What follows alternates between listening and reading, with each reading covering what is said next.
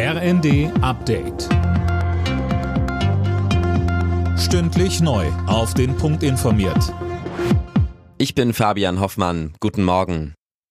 Wegen des Streiks der Lokführergewerkschaft GDL rechnet der ADAC mit vollen Straßen. Vor allem im Berufsverkehr dürfte es eng werden, weil viele Reisende und Pendler aufs Auto umsteigen. Die Streiks im Personenverkehr bei der Deutschen Bahn sollen bis Montagabend gehen. Detlef Neuss vom Fahrgastverband ProBahn sagte uns. Auch Fahrgäste sind Arbeitnehmer, die zur Arbeit müssen und der Fahrgast ist nicht Tarifpartner. Er ist der Leidtragende, ohne selber aktiv etwas gegen diese Streitigkeiten unter den Tarifpartnern tun zu können. Und da sollte man jetzt auch von Seiten der Politik mal Appelle schicken, dass man sich da doch auf eine Schlichtung einigt.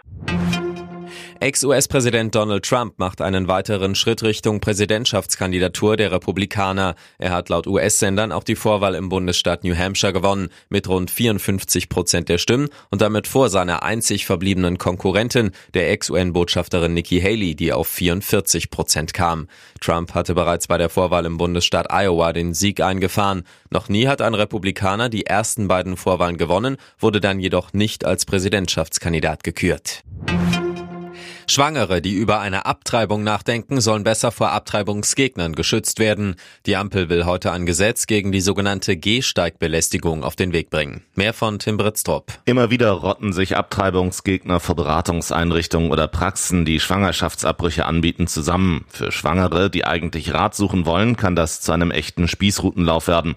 Davor sollen sie in Zukunft besser geschützt werden. Abtreibungsgegner sollen die Frauen vor Beratungsstellen nicht mehr anquatschen dürfen. Bislang fehlt eine rechtliche Handhabe. In der Fußball-Bundesliga will der FC Bayern den Patzer vom Wochenende wettmachen. Die Münchner empfangen im Nachholspiel am Abend Union Berlin. Eigentlich sollte die Partie Anfang Dezember über die Bühne gehen. Wegen des Schneechaos in München war das Spiel aber abgesagt worden. Los geht's 20.30 Uhr. Alle Nachrichten auf rnd.de